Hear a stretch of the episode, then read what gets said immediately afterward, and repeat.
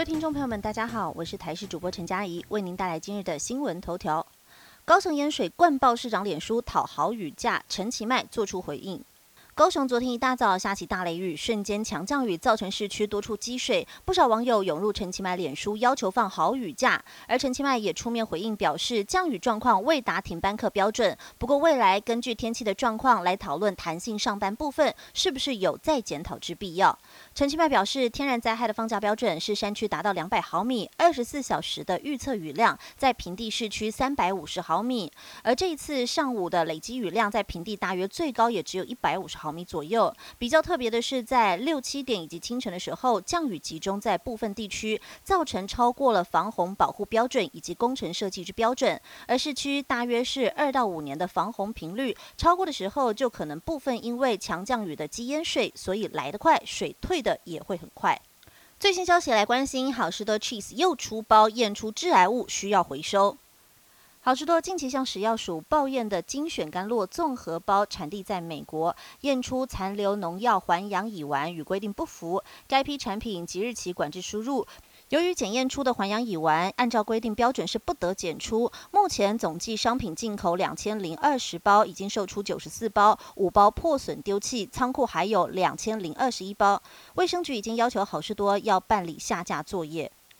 生活话题：城市中的绿地越多，对身心健康越有帮助。成功大学研究团队结合了台湾健保资料库进行调查，绿地和躁郁症的关联性。结果发现，绿地面积越大的乡镇，躁郁症发生率也就越低。这也是亚太地区首次开发出以绿地面积来推估健康状态的模型。专家推测，其实人类的基因里本来就比较倾向居住在大自然环境。过去也有研究发现，只要走入自然，会让副交感神经活。活性增强，达到放松的效果。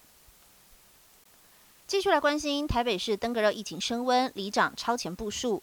疫情升温，北市昨天新增了五例境外移入个案，很多里长都主动防堵疫情，也建议卫生局应该针对防疫热区安排专业团队进驻宣导防治，甚至开疫情记者会。卫生局表示，登革热是环境社区病，防治的重点在于社区内滋生的病媒蚊要进行清除，包括积水容器的清理。如果疫情有升温迹象，也会扩大层级，加强防范措施。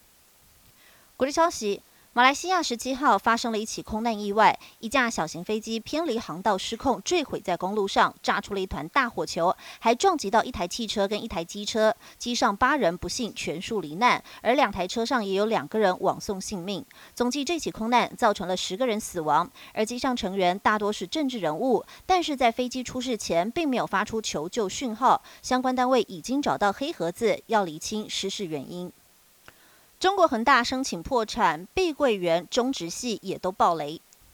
恒大集团周四在纽约申请破产，并寻求法院批准一百九十亿美元债务重组，震惊市场。而近期中国房市危机连环爆，除了恒大之外，碧桂园、中植系相继告急，外界担心掀起中国版雷曼风暴。金管会也紧急针对了我国金融三业，包含了银行、保险还有证券期货投资等相关行业，以及国人投资商品进行踩雷与否之清查。初步统计，恒大破险有限，中植系挂零，大多集中。在碧桂园，而金管会也针对了上市贵公司进行了问卷调查，全面清查上市贵公司有没有投资到碧桂园公司债，还有中融信托发行的金融商品。逐一来检视，在恒大铺险部分，三大业者都是零，唯有投信基金有十四档铺险新台币零点五六亿元，占投信基金的百分之零点零零一。在中植性部分金融业与国人零铺险全身而退。以上新闻由台视新闻编辑播报，感谢您的收听。更多新闻内容，请锁定台视各界新闻以及台视新闻 YouTube 频道。